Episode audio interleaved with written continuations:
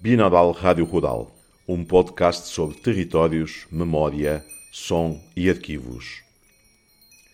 Continuamos com a série do podcast Binaural Rádio Rural, intitulada Portugueses no Uruguai, composta por três episódios criados a partir de uma série de entrevistas realizadas pela antropóloga Ana Rodrigues, no ano de 2022, com portugueses e descendentes de portugueses que vivem ou viveram em zonas urbanas e rurais do departamento de Montevideo, no Uruguai.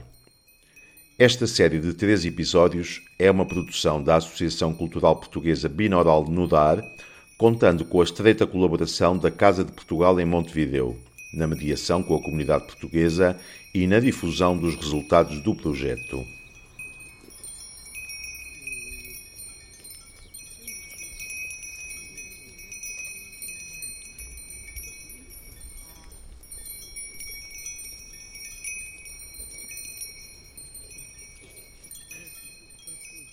Episódio 21 Portugueses no Uruguai A esperança da grande viagem. A mesma história repetiu-se tantas vezes.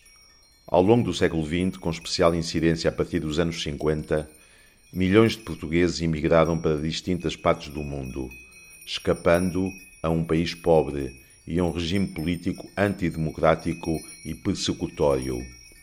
A maioria emigrou para países europeus como a França e a Alemanha, mas muitos escolheram vários países da América do Norte, Central e do Sul, naqueles anos considerado um continente de oportunidades por excelência.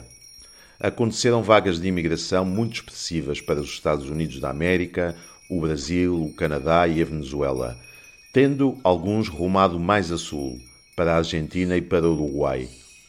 Aquelas famílias que chegaram ao porto de Montevideo depararam-se com um novo mundo incógnito, em que a dificuldade de não falarem o espanhol constituiu um primeiro obstáculo.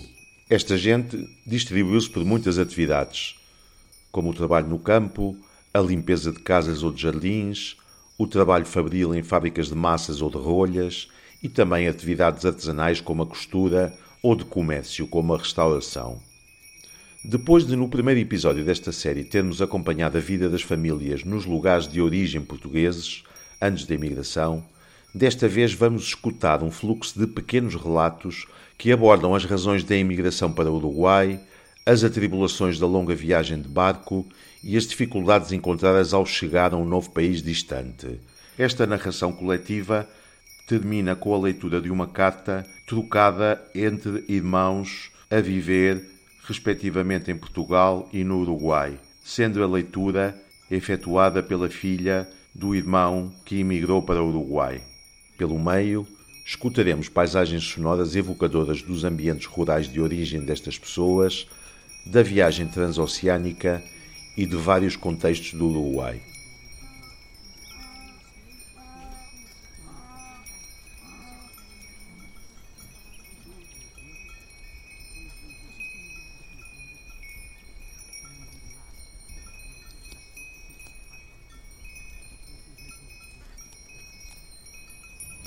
Hola Luis, ¿cómo estás?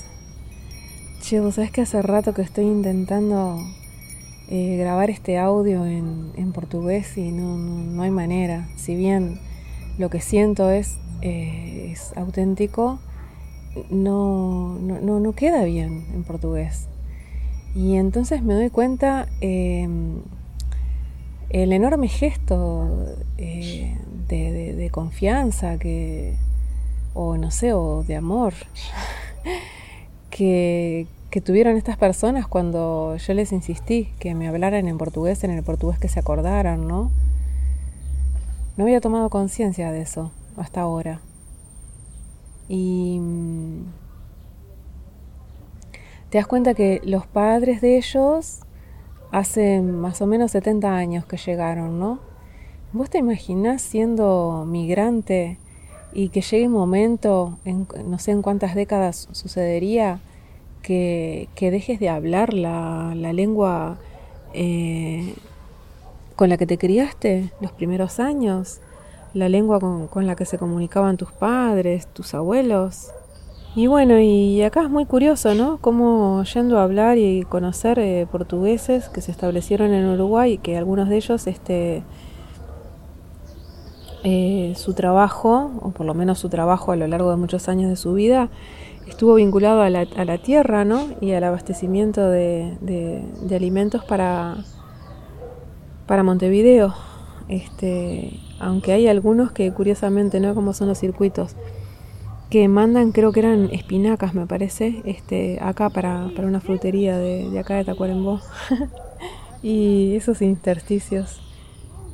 Me siento un poco una vaga, me siento como muy hedonista, ¿no? Escuchando todas estas vidas de, de, sacrificio y me pregunto mucho cuál, en realidad, cuál es mi rol en los trabajos que, que yo elijo tener y bueno, Espero tener alguna respuesta para, para el capítulo que viene. Y bueno, em, el valor de, de la documentación que, que, uno elige conservar, ¿no? Las cartas de la familia. ¿Cómo será tener una conciencia de, de una preexistencia? Eh, transgeneracional, digamos, ¿no? Del otro lado del océano y, y de repente, 20, 30 años después de, que emigraste, retornar y ver todo ese mundo tan transformado, ¿no? ¿Cómo será dejar un mundo atrás?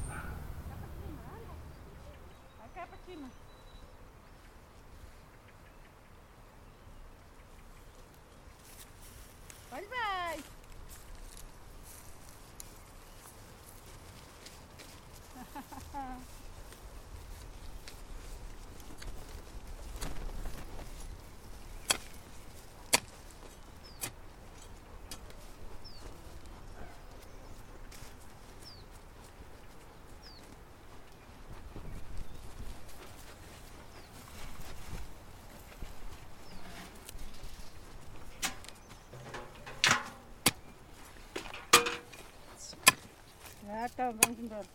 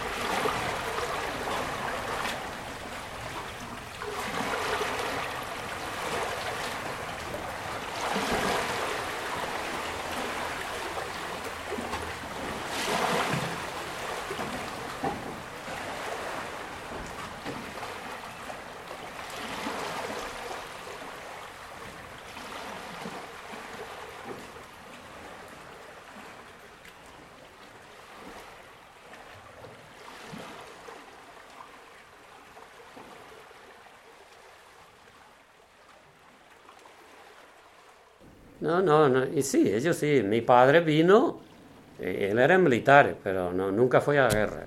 Llegó a hacer servicio militar porque antes era obligatorio allá en Portugal. Inclusive hasta cuando yo vine todavía era obligatorio.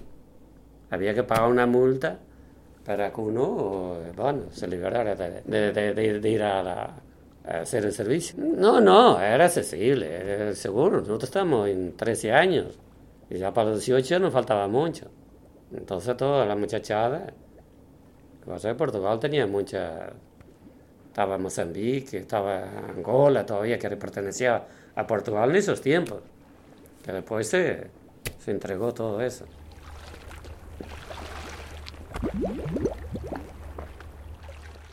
Y bueno, yo hace años, vine en el 60, tenía 13 años, vine en el 63, ou acá ao Uruguai. Os meus pais, non, a miña mãe, porque o meu pai xa estaba. Miña mãe e unha hermana dos anos menos que eu. Este, ela tamén vive nas pedras. Estaba acá na zona da Quinta, pero agora vive nas pedras. E o meu pai foi que eh, eh pagou para que no barco para que viña unha hermana máis, a irmã máis grande que eu, que de todos, va. Depois vino outra irmã despois, mira cómo era la, vida que costaba, ¿no? Y, después sí vimos hoy una hermana más pequeña y a mí me venimos los tres a último, eh, en 1963. El 12 de noviembre de 1963 llegamos acá a Uruguay, de barco Cabo San Vicente, un barco español. Una prima mía también, también está en la zona, también también vive por acá, vino en ese tiempo. Vino ella y, una, y otra que es prima, esa es la que yo, que yo te digo, ya fui para Portugal, también estaba acá. Bueno, y después vino otra, otra rapariga que era de, de Bostelo, un, un, pueblito también, ahí perto de nosotros. Todo. Así que éramos como cinco o seis personas. La mayoría iban para Brasil. No, Brasil bajó mucha gente. Brasil se vació el barco prácticamente porque yo me acuerdo, el barco se movía, cuando seguro venía vacío cuando vino para acá. Entonces, seguro, venía muy... Pero este, igual en esa vuelta venía... Y también te digo, yo creo que fue de los pocos portugueses que vinieron últimamente. Después ya prácticamente no vino más nada.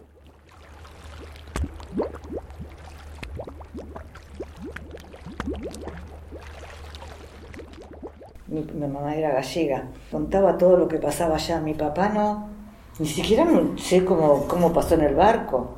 Mamá pasó horrible, pero papá no decía nada. Solamente que papá vino ya con 24 años.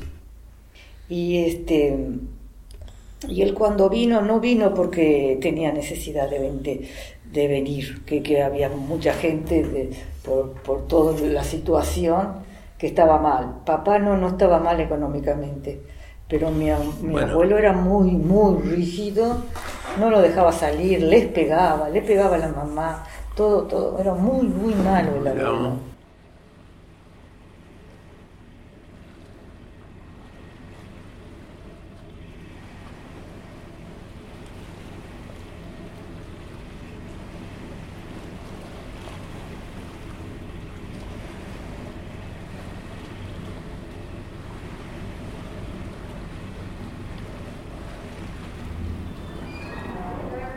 El que vino en el English Monarch, es el barco que vino el día 9 de, julio. ¿Cómo se llamaba el barco? England Monarch. Es en inglés.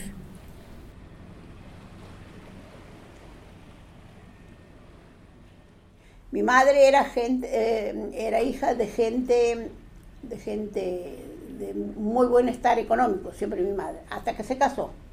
Se casó mi padre hizo unos negocios, mis abuelos fallecieron, este, mi, padre hizo unos negocios muy mal hechos, pero muy mal, de mal en peor, y mi madre quedó con poca cosa.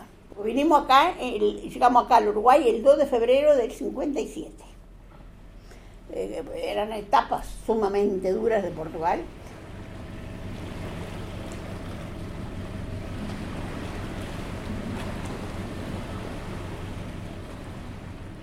Ella, ella vino antes. Pero fue poco tiempo también. Ella vino En marzo, ¿no? Sí, en marzo. Y yo en agosto. Sí, fue poco tiempo también, ¿no? Ujú.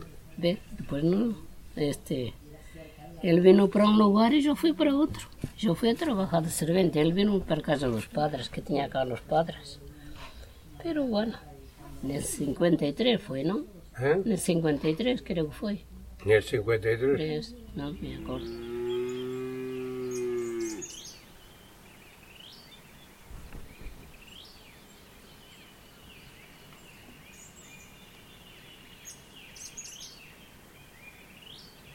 En esos años era muy común, había mucha gente que llegaba este, enfermo de la vista. Este, eh, mucha gente venía enferma, inclusive no solo de Portugal, sino de Europa. No sé qué, pandemia había en Europa que este, y, y- y llega- y llegaron, conocí a otra- otras personas que tuvieron problemas, no de Portugal, pero de otros países, este, que, y, y- las devolvían a Portugal. Ellos venían como inmigrantes, pero si venían enfermos, cuando llegaban acá la, la, la deportaban de vuelta al país de origen. Y a, y a mi madre estuvieron a punto de hacerlo. Después sí, se curó. El tratamiento que le hicieron, no sé, ella, bueno, este, ni ella sabía explicarlo bien porque imagínate que era una niña de 13 años y en esos, en esos años, con 13 años, no era fácil como ahora, no había eh, lo que hay, los adelantos que hay hoy en día, ¿no? Que, y, y te digo, en la Argentina, cuando, cuando a ella la sacaron este, del hospital de inmigrantes, cuando salió, eh, salió, eh, bueno, mi, mi abuelo se vinculó con mucha gente, eh, no sé cómo fue, pero la sacaron como...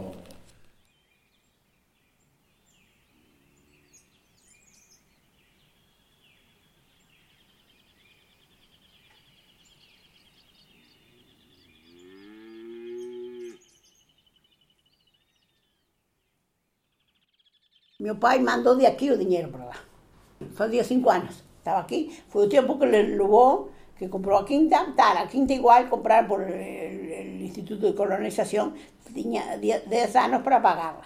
El, el Instituto de Colonización, a través no sé de qué banco, bueno, daban, pre- daban préstamos para comprar el campo. Eran, compró cinco hectáreas. Hoy mis hermanos tienen mucho más, pero compró las primeras cinco hectáreas a pagar en 10 años. Era. Tá, compró eso y bueno, este, y después el tiempo le compró eso que se terminó de pagar, pues estábamos nosotros acá. Y fue el tiempo que le demoró para juntar el dinero, porque éramos cinco personas para traer. Era por barco, 15 días de barco. Vinimos, este, y bueno, y llegamos acá. Oh, Ahí arrancamos, ahí seguimos. Eh, y bueno, este, y bueno, cuando vinimos acá, bueno, acá fuimos, eh, vivimos primero en Nuevo París seis meses. Mi padre trabajaba en la fábrica de fideos Sadria, pero ya había comprado la quinta. Y bueno, había comprado la quinta ahí y fuimos a, mm, ¿cómo se dice? En seis meses vivimos en Nuevo París y a los, eh, un- unos fines de semana con los amigos hicieron, levantaran algo lo primero que pudieran para nosotros mudarnos, nos mudamos y bueno, y ahí arrancaron. Les ha ido bien en la quinta, trabajando bien como portugueses, que los portugueses trabajan, son trabajadores, porque si hay gente trabajadora, es el portugués. ¿eh? Eh, bueno, el europeo por lo general, pero el portugués es muy trabajador. Yo tengo un conocido, conozco uno, que era, fue capitán de barco de pesca, pero barco de alturas. Y él, un día hablando, sin saber que yo era portuguesa, ¿eh? dice, he tenido muchos mucho europeo y todo trabajando, y gente, y latinos, en, arriba del barco de pesca. Este, dice, pero trabajador como el portugués, dice, no conozco otra gente. Me dijo, sí, eso es cierto.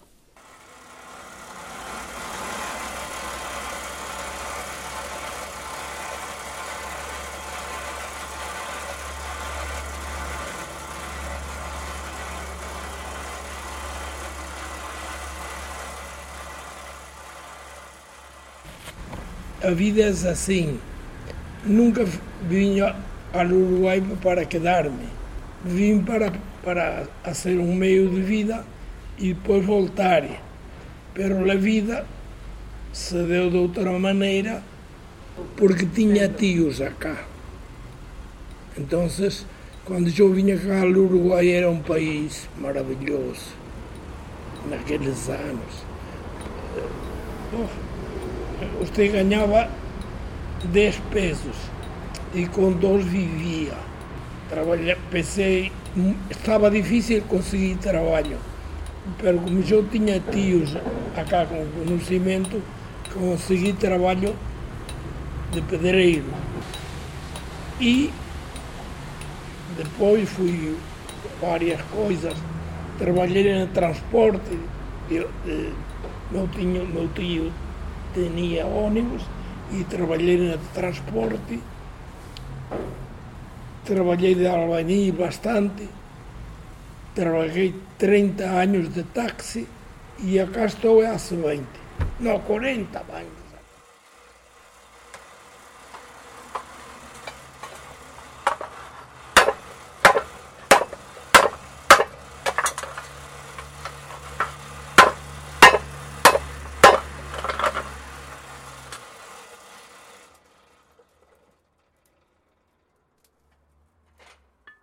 E me acordo de chegar e que fomos, este, já não vivem tão pouco, não? Que nós fomos parar del barco, este, não era meu, era meu pariente, era primo, não? Vinha a ser, pero vinha, vinha uma sobrinha dele também, e este que já faleceu também, a sobrinha. E, este, e eles também já faleceram, porque eles eram já, já gente hecha, não? E uno recém venia. Y bueno, estábamos ahí días y ellos nos consiguieron después de donde había que uno ir a trabajar. Claro, fueron buenos con nosotros.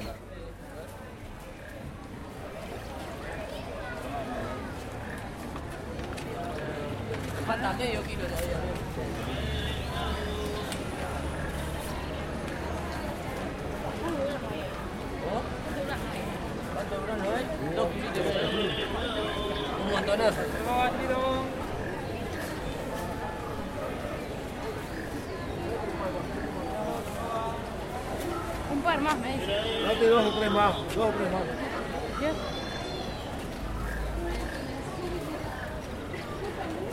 ¿Algo más, amiga? Solo. ¿Estás atendido?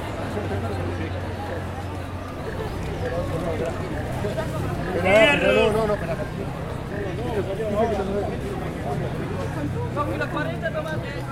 Extrañé mucho cuando vine a Uruguay. Seguro, el idioma, todo. Pa, una verdad que me costó bastante. Después me fui acostumbrando. Seguro no teníamos eh, gente conocida acá. Tenía a mi mamá y mi papá y a mis hermanas, nada más. El abuelo también, inclusive estaba, había vindo mi abuela también, de la, que también estaba en Portugal. También estaba en el cerro los dos, los dos abuelos. Los otros de, de Portugal, de parte de mi, ma, de mi madre, no. Pues mi padre estaban acá. Estaban los dos el cerro. Y fue una historia, eh, claro, uno cuando va a otro país extraña. Y más hay otro idioma, ¿no? Por más que era muy, muy fácil, ¿no? Ciudad grande, idioma distinto, no conocías a, no conocías a nadie, más, que a la familia, nada, más. Italiano, gallego español, o lo que sea. Lo definimos todo igual. Como en el Pero yo de la familia mía, y sé que tengo un pequeño acento, eso es lo que me dicen, pero yo no me doy cuenta. Sí. Este, de mi familia fue la única que, de mis hermanos, la única que quedó, los no te das cuenta que son portugueses. Hay italianos que no, toda una vida, ¿verdad? Como uruguayo yo, yo conocí a los patrones, nada más, porque vivíamos ahí. Este, y yo, yo falaba y él no me entendía y así. Y él, y él también. También falaba y costó un poco, todo costó. Y es difícil. Esto es lento, ¿ves? Va lento, ¿ves? Si uno la, la pone acá, ahí acelera. ¿Está? ¿No? Sí, sí, sí. Levanta el pie acá y lo vale. Pues si no En puedo- caso, en, caso, en, eh, ca- en caso de que a usted se le corte el hilo, uno la, la, la- la frenaba un poquito y está. Pero esto, si esto presta palanquita para acá arriba. Yo voy a tener que poner el hilo porque no, no da nada y, y está. Hay que darle mismo ahora. Lo que pasa es que las máquinas muy paradas se oxidan todas, hay que sacarle el aceite, empieza a circular el aceite en la bomba, es todo, es una tranza. todo una... sí. Estamos. Pues vine a Paso de la Arena, que mi, mi pai vivía ahí. Mi pai trabajaba en una fábrica, una fábrica de corcho. Era lo que hacían las tapitas de la Coca-Cola, que eran, de, que eran de, de, de corcho. Era la cortiza. Él trabajaba ahí. Entonces, y entonces yo, mi mamá me llamó ahí. Una hermana trabajaba con los patrones ahí donde él vivía. Y yo ya a los dos días ya empecé a trabajar. Los dos días que vine. Empecé a hacer el jardín de, de, de- del patrón ahí.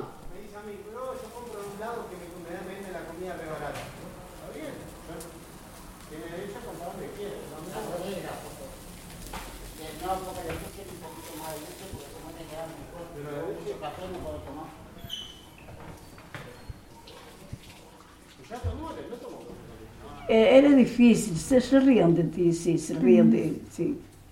Porque não sabemos falar. é. Que custa muito, é? Custa aprender este, a falar este espanhol. Já tive, eu aprendi porque tinha esses, esses três filhos da minha patroa, nos ensinavam. Nos obrigavam a estudar. Nos traziam um livro, e me acordo que à noite iam, iam para o meu quarto, nos sentávamos aí na cama e diziam, hoje tens de estudar até cá. Não marcava aí. E estudávamos, sim. Tanto eu como a minha irmã estu- estudávamos.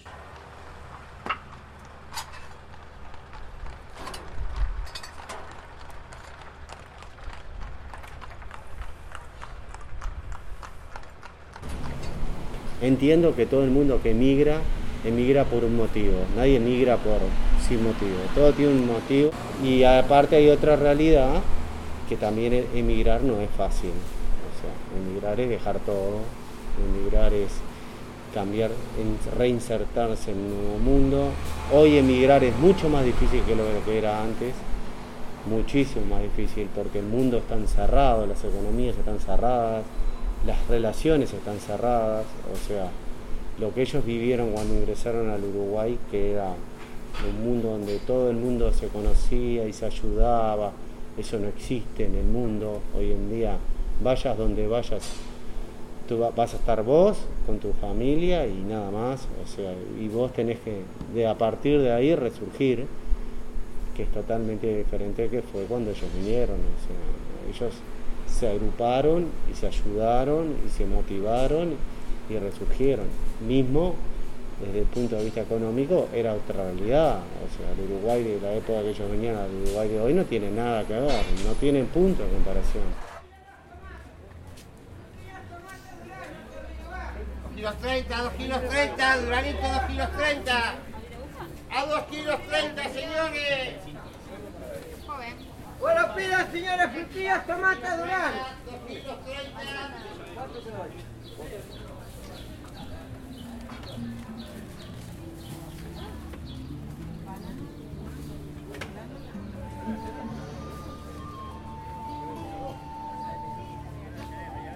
participando de o falecimento da nossa muito querida e chorada mãe. Estava em Lisboa e a Ana chamou-me por telegrama quando lhe deu o ataque. E aqui estou há mês e meio, mas a Laura ajudando a tratá-la. Apesar de todos os esforços, remédios e os médicos, todos os dias, alguns a vezes e duas vezes, não é podimos salvá-la. Estava destinado que tanto anos longe, eu é que tive que felhar eh, os olhos. E pai e a Ana é quem ela, ela faz mais falta pela companhia. Estão inconsoláveis. Bem, acham que Deus vos até a sorte de que são dignos. Já disse a respeito a Ana, não se casa para quem o é afinado que lhe pertencer. Por encanto, ela não tem só o tira, o tera quando o pai falecer, e que Deus queira seja muito longe, pois quando as mães foram para Brasil, deixaram o sogro como procurador e, vista de nossos pais, em vida de nossos pais, só fazer este testamento uno a outro. Portanto, se trata directo do que eles e de los grandes se for último. ¿Qué quiere decir que hasta que no, se, no tenga, hasta que el último se muera, no, no le tocaba?